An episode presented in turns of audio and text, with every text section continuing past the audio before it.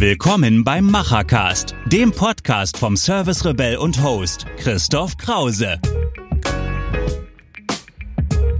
Und los geht's. Frisch angerichtet für alle digitalen Macher und Vordenker aus Handwerk, Mittelstand und Digitalisierung.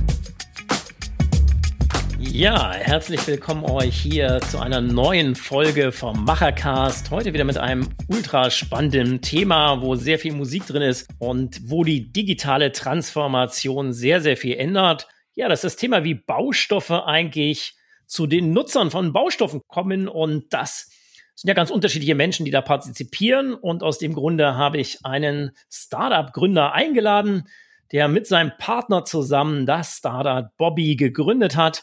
Das ist noch gar nicht so lange her und er wird uns alle Insights heute verraten. Wie war die Gründung? Was macht dieses Startup? Und was glauben die Gründer auch, wird sich in Zukunft durch den digitalen Wandel in der Wertschöpfungskette Handwerk, Handel, Industrie und natürlich Kunde verändern? Ich freue mich ganz doll, dass du heute hier bist. Herzlich willkommen, Alexander Gran von Bobby. Vielen Dank für die Einladung und äh, die Gelegenheit, hier ein wenig digitalen Baustoffhandel vorzustellen. Ja, erste Frage, damit unsere Zuhörer vielleicht auch so ein bisschen einordnen können, wer du bist. Was hast du vorher gemacht? Wie kam es dazu, dass du mit deinem Partner dieses Startup gegründet habt? Ja, also ich äh, habe zwar eine gewisse handwerkliche Grundausbildung von meinem Vater genossen, komme aber ansonsten eigentlich nicht aus dem Bau. Ähm, ich habe mich die ersten Jahre meiner Berufslaufbahn mit äh, Zerspannungssimulation und Optimierung beschäftigt ähm, als ITler. Ich bin also ITler von Haus aus und habe dann äh, knapp acht Jahre lang internationale IT-Projekte für den öffentlichen Nahverkehr gemacht, also Bus und Bahn, auch ein, ein Bereich, wo noch viel Digitalisierung aufzuholen war und ist.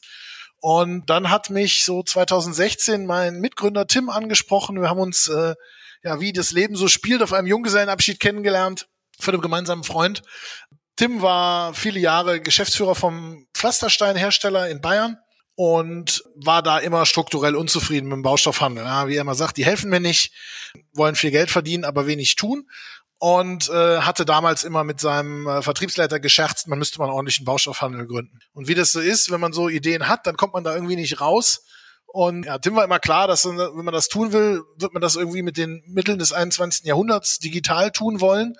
Und äh, wir haben uns dann also bei dem ersten Treffen schon locker über so ein paar spezifische Herausforderungen ausgetauscht, wenn man denn digital Baustoffe verkaufen will oder mit digitalen Mitteln. Und äh, ja, dann bin ich da auch nicht mehr rausgekommen und passenderweise sowieso ein Jobwechsel anstand, haben wir uns dann entschieden, die Bobby zu gründen. Ist jetzt äh, knapp vier Jahre her. Am Valentinstag 2017 haben wir also gegründet und äh, haben gesagt, so, wir sind jetzt die Wahnsinnigen, wir legen uns jetzt mit dem deutschen Baustoffhandel an. Die Gründungsphase begann aus dem Grund durchaus mit einer sehr intensiven und langen Suche nach einem klugen Geschäftsmodell. Denn ähm, also ich kann erstmal erzählen, was alles nicht funktioniert, wenn man sowas versucht. Also was nicht funktioniert, ist einen Marktplatz zum Beispiel aufzumachen. Das haben etliche versucht. Klassisches Marketplace-Modell, sprich, ich baue irgendwie so ein digitales Stück Software ins Internet, da klemme ich die ganzen Händler ran, die es schon gibt, und dann habe ich ein riesen Portfolio und vertick Baustoff. Das funktioniert so im Do-it-yourself, Amazon-Bereich ganz passabel, auch nicht in allen Segmenten, ähm, aber spätestens im Profibereich funktioniert es nicht mehr. Ja, ganz genau. Um, ähm, na, das haben auch schon etliche versucht, die sind auch alle damit gescheitert.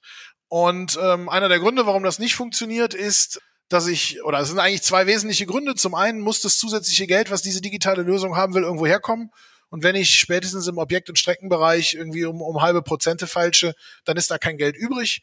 Und der andere Punkt ist, dass natürlich der Prozess nicht besser wird, wenn ich einen analog arbeitenden Händler habe und obendrauf noch was Digitales klemm. Dann kombiniere ich nämlich insbesondere die Nachteile beider Welten. Genau. Ähm, also haben wir gesagt, das funktioniert nicht. Was aber auch nicht funktioniert, äh, ist das, was du gerade ansprichst, dass man sagt, wir lassen die Dreistufigkeit jetzt einfach weg. Ähm, mhm. Die Industrie verkauft irgendwie direkt ans, ans Handwerk. Genau. Ähm, das ja. funktioniert in den ganz großen Volumen natürlich, da passiert das, ja, wenn eine Strabag äh, ja. Schotter kauft, dann kaufen die den direkt bei der Basal AG. Ähm, aber auch da habe ich halt so eine End-zu-M-Beziehung. Ich habe wahnsinnig viele Kunden, ich habe wahnsinnig viele Hersteller und ähm, die haben eigentlich alle keinen Bock, miteinander einzelne Geschäftsbeziehungen aufzubauen. Ähm, das ist ja auch in der Abstimmung irgendwann nicht mehr zu leisten. Das heißt, ich brauche auf jeden Fall einen Intermediär in der Mitte. Und ähm, sinnvollerweise ist er nicht nur einfach irgendwie in der Mitte, sondern übernimmt auch noch gewisse Dienstleistungen und dann ist er eben Händler. Sprich, er sorgt dafür, ah, das, was man immer Beratung nennt, also in irgendeiner Form einen klugen Informationstransfer. Er sorgt irgendwie für eine Logistik. Er sorgt irgendwie für Zahlungsströme. Und genau das machen wir auch. Genau äh, diese Dienstleistungen erbringen wir. Nur, dass wir ein Modell gebaut haben, wo wir sagen, wir machen das jetzt nicht wie bisher. Was heißt das? Ähm, ein normaler deutscher Baustoffhändler ist im Wesentlichen damit beschäftigt, seine Marge zu optimieren. Der möchte also so billig einkaufen wie möglich, so teuer verkaufen wie möglich und daraus generiert er seinen Gewinn. Das ist verständlich, führt aber jetzt nicht notwendigerweise zu Begeisterungsstürmen auf den anderen beiden Seiten, weil das heißt, wenn der jetzt äh, von einem Lieferanten einen Prozent besseren Einkaufspreis bekommt, dann hat er genau kein Interesse, den weiterzugeben.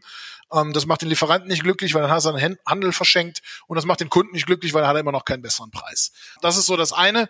Und das andere ist natürlich, dass ein klassischer Baustoffhändler in seiner analogen Welt, in seiner Lager lokallagergestützten Welt immer in seinen 20 Kilometer Radius um die Filiale denkt das wiederum ist etwas, was in einer digitalen Welt nicht geht. Im Internet gibt es diese Art Grenzen erstmal nicht. Und weswegen wir also ein Modell gebaut haben, wo wir sagen, wir müssen und wollen das beides anders machen. Was heißt das konkret? Ich fange mit dem, mit dem, mit dem Distanzthema an. Ähm, wir arbeiten Deutschland oder jetzt eigentlich europaweit und müssen demnach das Thema Frachtkosten, was im Baustoffbereich einfach total fundamental ist, sauber in den Griff kriegen. Wir müssen also diese Lokalität, diese Eigenschaft eines Produkts, dass es an einen spezifischen Ort muss und in vielen Produktgruppen auch von einem spezifischen kommt, ähm, abbilden können. Wir haben also relativ viel Geld da reingesteckt, dass wir in Echtzeit Frachtkosten ausrechnen können, egal wie kompliziert das ist. Ja, viele andere, die meinen, sie machen so 0815 E-Commerce mit Baustoffen, die kommen dann irgendwie mit 59 Euro Pauschalfracht um die Ecke das kann man machen, aber dann hat man natürlich wieder keinen scharf kalkulierten Preis, weil ja, ja, das ist entweder viel zu wenig oder viel zu viel, aber auf jeden Fall nicht genau, richtig. Genau, ja. Ähm, das ist was, wo wir sagen, das musst du konkret ausrechnen. Da haben wir ein Tool, das tut das, das tut das auch, wenn uns, also wir haben einen Hersteller, der hat uns eine halbe Million Frachtsätze gegeben. Ähm, auch die sind in dem Tool drin und auch die werden mit ausgerechnet. Mhm. Ähm, genauso integrieren wir eben entsprechende Logistikpartner, die dann eben dieses nationale Logistikthema wirklich mit uns oder das europaweite mit uns lösen. Und das ist so die eine, der eine große Unterschied, dass wir es also hinbekommen haben, die, ich sag mal, Grenzenfreiheit der digitalen Welt mit der sehr lokalen Baurealität abzugleichen.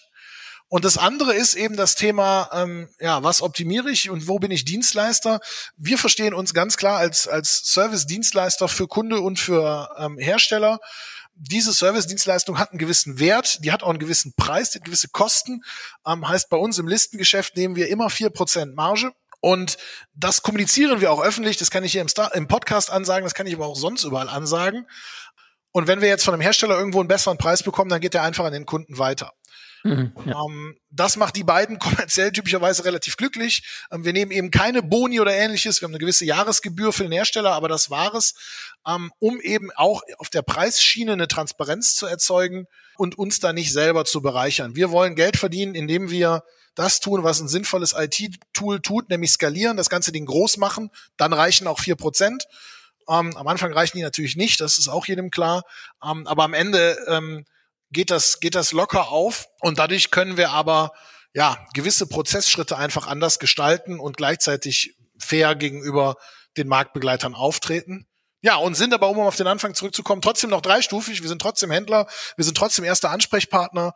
Nur, dass wir eben, äh, ja, ich sag mal, nicht unsere Marge optimieren, sondern am Ende die Dienstleistung. Aber natürlich seid ihr trotzdem äh, ein neuer Partner in diesem Spiel, der es ja, und das ist ja sozusagen die Grundproblematik, die dahinter steckt, dass viele dieser Player in dieser Kette genau diese IT-Kenntnis, das IT-Know-how und die Umsetzung ja so gar nicht hinbekommen. Ja, die sozusagen ein, äh, ein, ein Mittelplayer, der sich sozusagen darauf fokussiert, der eben wirklich mal Zeit da reinsteckt, so ein Tooling zu entwickeln, wie ich sehr, sehr viele Partner administriere, deren Zeiten ausrechne, die wieder abwäge, die vielleicht auch mit Rechentools optimiere intern.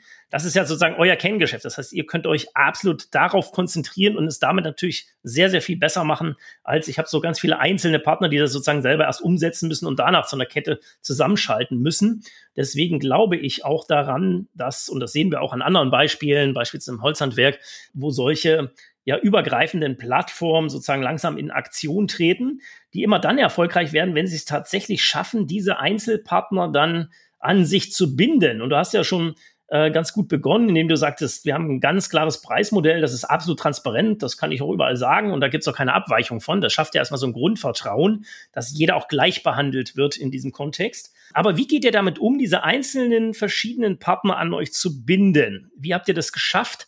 Äh, sage ich mal da, und wie schafft ihr es auch jetzt noch, weil ihr wollt ja skalieren und dann lohnt sich in diesem Bereich. Wie schafft ihr das, diese Leute an euch zu holen? Genau, also was wir die ersten zwei Jahre gemacht haben, ist, wir haben erstmal gekämpft und sind äh, gegen Wände gelaufen und haben uns blutige Nasen geholt. Warum? Wie du schon sagtest, haben nicht alle unbedingt ein riesiges Interesse an dem, was wir tun. Namentlich äh, die lieben Freunde von der Eurobaustoffe und der Hagebau natürlich nicht. Und ähm, also etliche der ersten oder der Lieferanten der ersten Stunde haben also böse Anrufe bekommen, dass sie doch bitte aufhören sollen, mit uns zusammenzuarbeiten. Ja. Das haben wir durchgestanden, das haben auch die ersten Lieferanten durchgestanden und so seit letztem Jahr kann man sagen, ist der Drops gelutscht. Ähm, da gibt es zwar immer noch Anrufe, das wird uns immer noch erzählt, aber ja, inzwischen springen auch die ganz Großen auf. Die Inhabergeführten lassen sich von sowas meistens sowieso nur eingeschränkt beeindrucken. Und ja, wir schaffen es erstmal überhaupt jetzt, Angebote von Lieferanten zu bekommen. Also sowas ganz Profanes.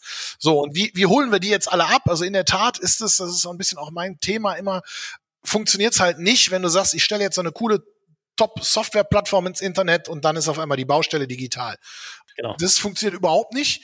Ähm, sondern wir sind ähm, an der Stelle eben auch wieder Dienstleister, auch Mensch und holen die Leute auf dem Digitalisierungsniveau ab, wo sie eben gerade sind. Das kann bedeuten, dass wir erstmal wen schicken, der Fotos machen geht, weil die von ihrem Produkt noch kein Foto haben, wenn ich jetzt die Hersteller angucke. Das kann bedeuten, dass wir mit denen zusammen erstmal ein halbwegs strukturiertes Datenmanagement äh, entwickeln. Wir haben ein kostenloses Tool, das nennen wir Minipim, ähm, was wir den Herstellern zur Verfügung stellen, um ihre Produktstammdaten erstmal zu aggregieren. Mhm. Ich würde behaupten, 90 Prozent, 95 Prozent der deutschen Baustoffhersteller haben kein Produktdatenmanagement. Wahnsinn. Ja. Das ist genau, das kann man sich immer nicht vorstellen, aber also die Anforderung, eine Liste mit allen Produkteigenschaften zu machen, wird. Also ich kenne vielleicht drei Hersteller, die es bisher geschafft haben, die direkt mhm. zu liefern. Ähm, aber selbst eine Liste mit allen Artikeln mit irgendwie Name und Preis ist schon schwierig. Und wir verstehen uns als datengetriebenes Unternehmen da natürlich auf einem anderen Niveau eigentlich. Ich will eigentlich hunderte Fachattribute dazu haben. Und an der Stelle ähm, wird es also für manche schwierig. Aber da helfen wir mit Schulung, mit Tooling, mit Netzwerk, mit Partnern und so weiter, auf der Lieferantenseite wirklich jeden abzuholen. Ähm, auf der Kundenseite ein Stück weit ähnlich. Ähm, auch da hat man ich sag mal, zwischen den Unternehmen, aber dann auch zwischen den handelnden Personen und zwischen den einzelnen Rollen gravierende Unterschiede. Wir reden mit mhm. großen Corporates, ähm, wir reden mit mit den Softwareherstellern der Branche, mit etlichen über, ich sag mal, den Moonshot, ja, irgendwie Bestellwesen aus dem BIM-Modell heraus und vollautomatisierte Prozesse. Auf der einen Seite, das ist das, wo mal irgendwie die Reise hingeht. Auf der anderen Seite klingelt aber halt das Telefon und einer sagt, oh, ich brauche noch einen Zug von dem Shot. Ganz genau. So, und die Aufgabe ist eben, dass auch der Typ, der anruft und sagt, ich brauche noch einen Zug von dem Schotter und dann wieder auflegt, trotzdem richtig, morgen den, den, den, den LKW auf der. Baustelle hat. Und ähm, das funktioniert aber. Das muss auch funktionieren. Der ist nämlich möglicherweise gar nicht so undigital. Der hat nur gerade eine Million andere Themen auf der Backe, sitzt im Auto und äh, drückt schnell auf Wählen und will das Thema loswerden. Und wir sind einfach, und wir stellen uns so auf, dass wir sagen, wir müssen intern einen sauberen, insbesondere digitalen Prozess fahren, der in der Lage ist, ganz tief in jeden Kunden und in jeden Hersteller rein zu integrieren, digital jetzt, ja, also E-Procurement auf der Kundenseite, und eine, eine aufwendige Vernetzung, sowohl was Stammdaten als auch was Ablaufsteuerung angeht auf der Herstellerseite. Ähm, aber gleichzeitig haben wir eben auch alle weniger digitalen Kanäle angebunden und haben im Zweifel einfach Leute, die halt ans Telefon gehen und das Problem telefonisch lösen. In den Ausnahmefällen sowieso, ne, wenn irgendwas schief geht, muss eh einer ran, aber eben im, im Bedarfsfalle auch für den Regelprozess, wenn einfach jemand sagt, ich mache das jetzt per Telefon oder eben, was wir auch super viel haben, per WhatsApp. Ja, also ja, ganz klar. Ja. WhatsApp ist einfach ein, ein Bestellkanal wie jeder andere ja, für uns. Ja. Ähm, der ist jetzt technisch natürlich digital, ist aber vom Prozess her natürlich überhaupt nicht digital. Genau. Ähm, aber wir nehmen den natürlich mit. Und Genau, das ist ein bisschen ein anstrengender Spagat. Das kostet auch an manchen Stellen Geld. An manchen Stellen müssen wir uns das auch bezahlen lassen, wenn das zu extrem wird. Aber nur so kriege ich es hin, dass ich eine, eine Lösung habe, die, ich sag mal, ein Stück Baustelle als Ganzes schafft. Ja, weil da ist immer irgendwo zwischendurch eine Situation, wo mal, also da steht halt keiner mit dem Laptop auf der Baustelle, macht sein E-Procurement-System auf und bestellt was nach. Ne? Das passiert einfach nicht. Das ist unrealistisch. Ja. Genau. Gleichzeitig ist aber natürlich auch überhaupt keine Lösung, dann zu sagen, gut, wir schicken einfach stumpf so lange weiter Papierlieferscheine, bis die Baustelle in Papier erstickt. Weswegen wir also mit etlichen Leuten an diesen Themen dran sind, dass wir sagen, wir müssen da loskommen von der Standardprozess ist maximal papiergetrieben. Ja, das ist natürlich auch überhaupt keine Lösung. Und also gerade mich als ITler macht's wahnsinnig, wenn ich sehe, wie da gearbeitet wird. Aber äh, es gibt halt an vielen Stellen, muss man auch leider sagen, immer noch keine auch nur halbgare Lösung. Ja? Also wie gesagt, das Thema Lieferschein, das hat einfach keiner richtig im Griff. Jetzt herstellerübergreifend. Da gibt's überall Inseln. Ja, Insel ist immer schön, aber das, was uns. Nicht als System, ja. Genau, und das, was uns ja anspruchsvoll macht, aber ich denke auch zum Erfolg verhilft, ist, dass wir eben sagen, wir lösen das einmal, aber dann bitte für alle. Genau. Und ich halte es auch für vollkommen richtig, so vorzugehen, weil ich äh, sehe ja nun sehr genau das Handwerk und was da auch los ist. Und wir sind aus diversen Gründen eben weit davon entfernt, dass ich diese Prozesse schon antriggern kann digital. Ne? Das hat im Handwerk viele Gründe, die werden auch gerade, entwickeln sie sich durch Corona ins Gegenteil. Äh, sozusagen, äh, Digitalisierung hat immer was mit Transparenz zu tun äh, in diesen Tagen vielleicht auch nicht von jedem gewollt, dass alles so transparent ist. Das kennt man ja und so weiter. Die ganze Branche hat an vielen Stellen ein Interesse, dass ja. eine Transparenz auftritt. Und so äh, aber man kann auch, und das tun wir auch, man kann auch digitale Lösungen bauen, die eben nicht an jeder Stelle die genau. transparent sind. Genau darum geht es, sozusagen auf diese User einzugehen. Und ich glaube, das könnt ihr ganz gut, indem ihr sozusagen diese Bandbreite, die ist natürlich kostet Geld und die ist personalintensiv, aber ich glaube, sie führt zum Erfolg. Also ich glaube, und das haben wir auch schon bei anderen Plattformen gesehen, die rein digital, die sozusagen nur dieses Tooling im Fokus stellen und dann maximal noch irgendwie so eine kleine digitale Anbindung haben, die haben es schwer, das dann zu etablieren. Also die rufen ja dann meist auch spätestens bei mir an und sagen, wow, jetzt haben wir das alles da, aber wir kriegen es sozusagen nicht transportiert. Nutzt keiner. In die, genau, in die Zielgruppe. Also finde ich vollkommen richtig und ich glaube, das braucht auch noch drei, vier, fünf Jahre in der deutschen Bauwirtschaft, bis es da vielleicht Vereinfachungen gibt, ja, weil auch beim Thema Building Information Modeling sind wir ja weit, weit, weit davon entfernt, da Schnittstellen wirklich übergreifend und auch, sag ich mal, ein bisschen in die Fläche zu bringen. Klar, die Großen nehmen wir raus, die haben ihre eigene Lösung gebaut und können das auch, alles klar. Aber wenn wir wirklich mal von dem, von dem breiten deutschen Handwerk sprechen und auch vom breiten deutschen Mittelstand, da gibt es einfach Hausaufgaben zu machen, die wir noch tun müssen. Ja, wenn man sich euer Tool so anguckt, auch vielleicht auch mal auf die Webseite ja guckt und so diesen ersten Eindruck vermittelt, ja, wie viel Wert legt ihr auf das Thema Benutzerfreundlichkeit, Usability, ne? Also, wie einfach baut ihr Lösungen, damit wirklich diese ganzen ja, Beteiligten einen möglichst einfachen Zugang haben. Was ist da so dein Rezept für eure Lösung? Ja, das ist immer so ein Thema, Usability, UX. Da sind wir bei weitem nicht da, wo wir gerne wären. Das liegt im Wesentlichen an zwei Dingen. Zum einen sind im Startup Ressourcen knapp, zum anderen sind wir aber an ganz vielen Stellen noch auf Wegen, da war einfach noch nie einer. Also ein, ein Beispiel, ja, wenn du jetzt so den einfachsten Kanal, ne, nicht den einfachsten, aber den ich sag mal, bekanntesten Kanal, wie man bei uns bestellen kann, ist, du gehst in den Webshop und klickst dir irgendwas. Ja, das ist irgendwie, das kennt irgendwie jeder. Und jetzt äh, will man da irgendwie gute UX machen und ähm, dann stellt man aber fest, man hat ganz schön viele Produkte. Und ganz schön viele in unserer Strategie, wir gehen normalerweise zu Herstellern hin und äh, äh sammeln von dem Hersteller ausnahmslos alle Produktdaten ein, also auch alle Produkte. Das hat vor uns noch nie ein Händler in der Branche gemacht die haben normalerweise immer nur ihr, ihr Lagersortiment plus ein bisschen vielleicht in ihren Systemen.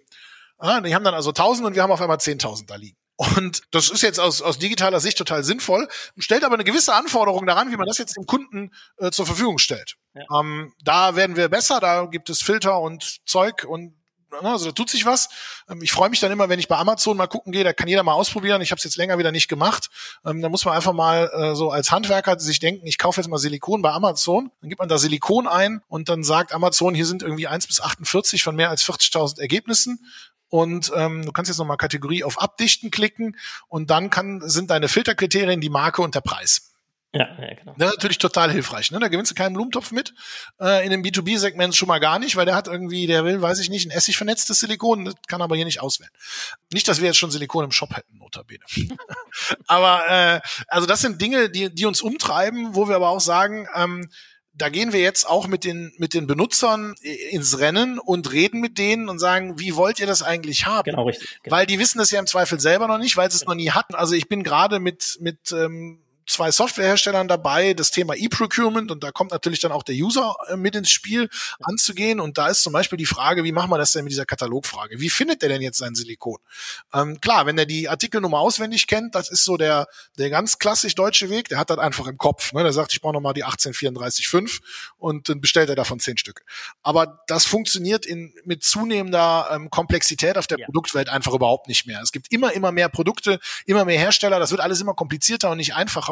Und man muss muss da Mittel und Wege finden. Und äh, ja, da gehen wir jetzt am Ende ähm, ins Rennen, probieren mal was aus, stellen auch erstmal was hin und schauen dann, dass wir mit, ähm, mit dem Benutzer ins Gespräch kommen und sagen, pass auf, was funktioniert für dich, was funktioniert für dich vielleicht nicht, wo brauchen wir noch Änderungen ähm, und wo müssen wir, und ich glaube, das ist der eigentlich klügste Weg, ähm, einfach auch mal Dinge weglassen. Also wir haben das mit einem, ähm, mit einem größeren Bauunternehmer, der sagt, Leute, wenn wir uns die Prozesslandschaft anschauen, da müssen wir manche Dinge einfach mal kom komplett weglassen. Ich will keine Anfragen stellen, ich will keine Angebote, ich will auch keine Lieferbestätigungen mehr haben.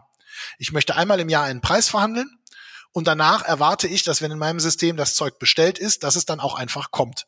Und nur für den Fall, dass es nicht kommt, ruft mich jemand an oder schreibt mir eine E-Mail oder was auch immer. Aber dieser ganze Blödsinn mit, wir fragen jedes okay, Mal ja, jede einzelne ja. Baustelle an, dann kriegen wir riesige Angebote, dann müssen wir nachrecherchieren, ob das überhaupt noch die richtigen Produkte sind und dann kriegen wir für jeden LKW einen einzelnen Lieferavis. Das will ich alles überhaupt nicht haben. Lass den Prozess einfach weg. Das ist einfach. Und ähm, das, äh, diese These gefällt mir, dass man einfach mal ausbricht aus dem Prozesslandschaft Tinte. Also ich beobachte das. Wir haben die GAP, den gemeinsamen Ausschuss Elektronik im Bauwesen. Ich freue mich immer schon an dem Namen, weil daran weiß man, wie lange die schon dran sind.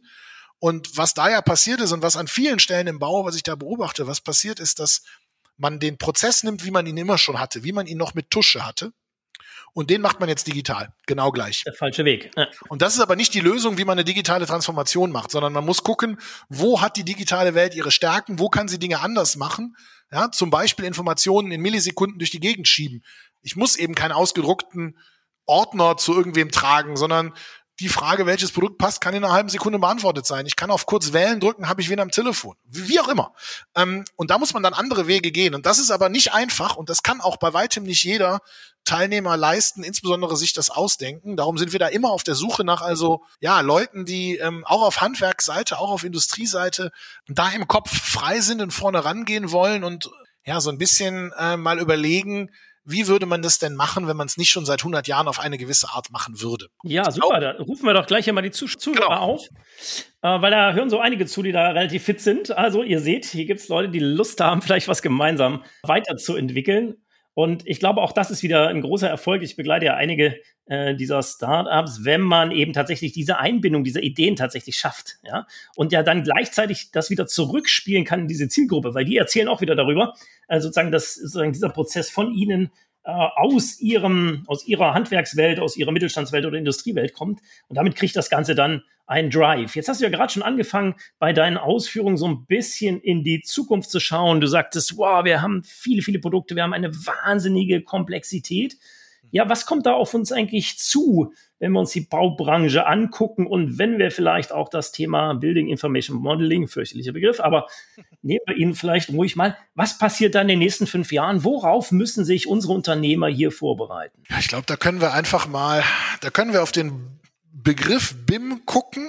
Und als ich in die Branche gekommen bin, habe ich gedacht, was zum Geier soll denn BIM sein? Und dann habe ich mir das angeguckt und habe gesagt, ja, aber das ist doch, das ist ja nichts anderes wie, wie CAD oder CAX im Maschinenbau. Und ich glaube, das hat man einfach nur BIM genannt, damit es nicht so peinlich ist, dass man 30 Jahre hinten dran ist. Das stimmt, ja. Ähm, ja, also ein 3D-Modell angereichert um, um weitere Metainformationen ist jetzt, wenn du in die, in die Luftfahrt gehst, ja. seit ach, 120 Jahren ja. äh, eine ganz, ganz übliches Vorgehen und ein sinnvolles Vorgehen. Und äh, der Bau hat es nur geschafft, dass er da hinten dran ist, aus verschiedensten Gründen. Und das, was wir jetzt machen im Moment, das ist ja wirklich Hausaufgaben von der Jahrtausendwende. Ja, also, dass es mal einen Produktkatalog gibt, einen digitalen, der jetzt also nicht nur Artikelnummer, Name, Preis und ein Bild hat, sondern den man also auch nach, nach Fachkriterien, wenn man sich auskennt, mal durchsuchen kann, ist jetzt keine Entwicklung, die die Welt noch nie gesehen hat, sondern die haben andere Branchen schon lange hinter sich. Aber das müssen wir erstmal fertig machen. Und das ist noch ein ganz schönes Stück Arbeit. Insbesondere, weil wir feststellen, dass das wirklich noch nicht gefragt wurde. Also wir haben so viele Hersteller, die sagen im Erstgespräch, ach, wir haben alle Informationen da, die schicken wir euch rüber, überhaupt kein Problem. Dann sagen wir immer, ja, ja, das sagen immer alle, das macht nur nie einer. Und, äh, das passiert dann auch so. Und ähm, also da legen wir jetzt erstmal noch mal zwei, drei Jahre, legen wir noch mal ein bisschen, bisschen Grundlage. Und dann hoffe ich, dass bis dahin auch die, die Vernetzung in der Softwarewelt so weit ist, dass man daraus mal Profit schlagen kann im Sinne von, dass die Stärken da auch gelebt werden können. Also so ein BIM-Modell ja. hilft ja keinem was, wenn es dann irgendwann doch wieder ausgedruckt werden muss. Genau. Ähm, wenn dann doch wieder eine PDF irgendwo entsteht, dann ist also dann ist die ganze Arbeit umsonst. Ja. Dazu kommen natürlich regulatorische Bedingungen. Wir haben hier Architekten als Partner, die mir auch sagen, Alter, BIM da muss ich extra Geld für nehmen, das zahlt aber nie einer und dann, so funktioniert das natürlich alles nicht. Ne? Also ich denke, da, da werden zuerst wahrscheinlich sogar die, die Objektentwickler oder so hm, mal schauen, irgendwer Großes wird vorangehen und sagen, ich erwarte einfach einen durchgängigen BIM-gestützten Prozess, weil ich daraus hinten raus in den 100 Jahren Gebäudelebensdauer, weil ich da dann einen Profit daraus ziehe. Richtig, genau. Ähm, da, beim Bauen selber hilft mir das nur eingeschränkt. Ähm, von da wird, denke ich, der, der Pull kommen, aber dafür ähm, ja, dafür müssen einfach noch ein paar Bausteine gelegt werden. Wir haben jetzt, seit neuestem können wir Produktdaten versionieren. Auch etwas, was in anderen Branchen äh, keine Raketenwissenschaft ist. Mhm, äh, ja. Für einen ITler ist Versionierung sowieso ungefähr das Normalste von der Welt. Aber äh, das gibt's halt noch nicht. Ne? Es gibt noch, also es gibt Artikelnummern, es gibt RNs, es gibt aber keine Versionierung. Das ist im Lebensmitteleinzelhandel wurscht, weil wenn das Päckchen Butter drei Jahre alt ist, dann weißt du, dass du außer wegschmeißen nichts tust wenn du ein Gebäude baust, was 200 Jahre halten soll oder im Schnitt in Europa irgendwie 120 Jahre hält, dann wäre halt schon ganz spannend, dass du 35 Jahre später noch eine Idee hast, was dieses Produkt eigentlich war. Und das ist bestimmt nicht mehr das, was unter der Artikelnummer heute verkauft wird. Ja. Ähm, das hat aber irgendwie alles noch keiner gemacht. Und das sind so ganz viele Hausaufgaben und die bringen erstmal, die bringen erstmal noch wenig. Die bringen auch relativ wenig Veränderung. Und die spannende Veränderung entsteht dann, wenn wir das dann mal zusammenschließen und sagen, so, der Architekt kann schon so planen, der Bauunternehmer und der Verarbeiter haben da eine integrierte Lösung, also Neudeutsch 5D BIM, die am Ende aber so ganz einfache Dinge macht. Ähm, ich habe da mal das Frostbeispiel, ja, es ist Frost, der Bauunternehmer schiebt die Baustelle eine Woche nach hinten und zum Beispiel in unserem Fall die gesamte Materialbeschaffung passiert einfach automatisch eine Woche später. Ja, was heißt das für den Einzelnen? Das heißt, dass der einfach nicht eine Stunde oder einen Tag rumsitzt und telefoniert, bis er alle Lieferungen verplant hat, umgeplant hat. Ja, mhm. ähm, also wahrscheinlich auch nichts, wo sich einer darüber beschwert, wenn er das nicht mehr machen muss. Ähm, aber das sind so die ganz leichten Veränderungen, die da erstmal kommen. Ich glaube, die, die wahnsinnige also ich bin kein Fan von diesem, gerade in der Startup-Welt, äh, verbreiteten Rumgebullschitte, dass jetzt morgen anders gebaut wird und dann rollen dann ah, ja. 3D-Drucker und die Roboter über die Baustelle. Ah, ja. Das ist alles Quatsch. Ähm, wir werden viel mehr Industrialisierung sehen, das sehen wir ja jetzt schon, ne? und Vorproduktion, klar, aber das auch nur im Neubaubereich relevant, genau. ähm, im, im Bestand sowieso nicht. Ähm, und wir werden, glaube ich, mehr sehen, dass, dass gewisse Routineprozesse einfach mal wegfallen beziehungsweise wegautomatisiert werden. Also ne, Bestellung, Lieferschein, dieser ganze 0815-Kram, das wird sich ein bisschen auflösen. Und dann werden wir es noch, noch erleben, denke ich, dass wir das Thema Beratung und Fach-Know-how auch mal irgendwie ein bisschen, bisschen strukturierter bekommen. Also im Moment ist ja so, wenn du eine komplizierte Frage hast als Verarbeiter, dann ähm, hast du so ein gewisses Problem, weil du könntest deinen Händler fragen, der kennt aber nur ein Zehntel aller verfügbaren Produkte, außerdem will der, dass du das teuerste kaufst. Ähm, du kannst den Außendienst vom Hersteller fragen, der kennt super alle Produkte vom Hersteller, aber sonst nichts ähm, und will überhaupt nicht, dass du einen anderen kaufst. Und ähm, ja, so ein, ich sag mal, ähnlich wie wir ähm, herstellerneutral handeln, jemand, der herstellerneutral berät, kriegst du im Moment nicht einfach ran, ähm, obwohl die digitale Welt genau sowas eigentlich super gut kann und in anderen Branchen schon gemacht hat. Und ich glaube, ja, das, kommt auch noch relativ fix, ja, das ähm, dass wir da ein bisschen Know-how-Spreading hinkriegen, ohne dass jetzt, ja, sich dadurch aber auch wieder die Abläufe total ändern. Also das, ja, das, das stimmt. Ja. Das ja, du hast ja wahnsinnig viel zu erzählen. Super, super spannend. Äh, ja, wenn jetzt unsere Zuhörer vielleicht mit euch, mit eurem Team, mit dir so ein bisschen mehr machen wollen und mal gucken wollen, wo erreicht man euch am besten, wo kann man euch folgen? Also wir haben, äh, auch da sind wir relativ omnipräsent, mal von guten Podcasts abgesehen, sind wir natürlich auf LinkedIn, Facebook und Instagram unterwegs auf den Facebook- und Instagram-Kanälen auch mit zwei Accounts. Äh, Bobby Bau ist der, ich sag mal, mehr für die Freizeit und Bobby Business mehr der, wo es ums harte Business geht. Da kann man sich entscheiden, weswegen man folgen will.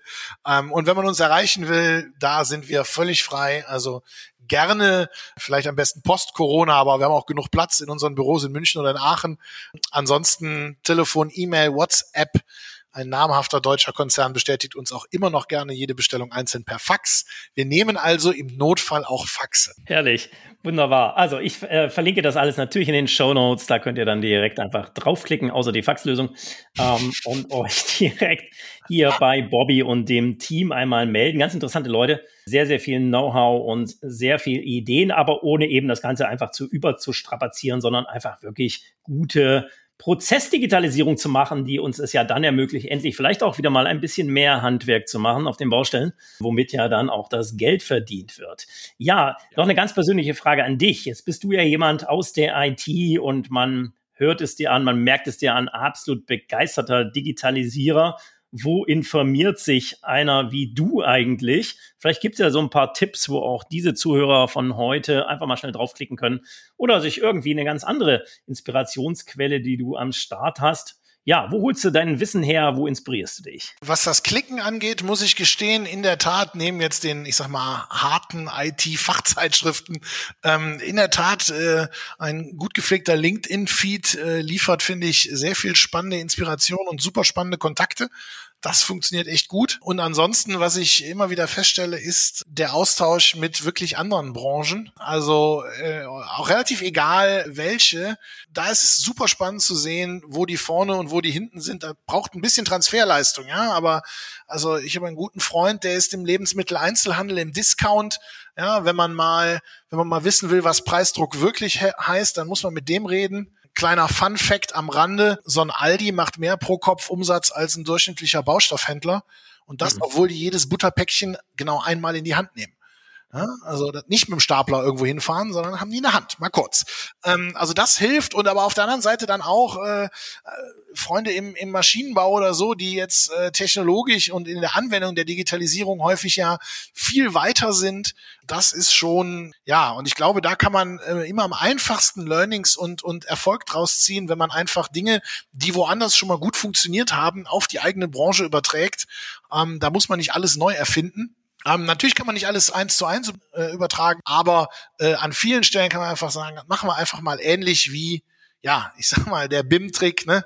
Wir machen nicht CRX, wir machen jetzt BIM, aber äh, da kann man dann im Doing sehr viel gleich machen. Ja, vielen, vielen Dank. Spannende äh, ja, Anreize. Klar, immer mal über den Tellerrand zu gucken, einfach mal von anderen Leuten zu lernen. Und auch LinkedIn ist ja ein sehr stark wachsendes Netzwerk, auch sehr inhaltsstark wird jetzt äh, nochmal große Konkurrenz kriegen, gerade durch Clubhouse und damit, glaube ich, dann nochmal stärker. Also so diesen tiefen Inhalt und den tiefen Austausch über Fachthemen weiter nach vorne zu stellen. Ja, ganz vielen Dank, dass du dir heute die Zeit genommen hast, ja, hier virtuell zu Gast zu sein im Machercast. Ihr merkt, da gibt es ein paar Leute, mit denen sollte man mal reden. Also nutzt die Chance und klickt euch mal durch in die Kontakte, damit ihr in den Austausch kommt. Ja, ganz vielen Dank, lieber Alex.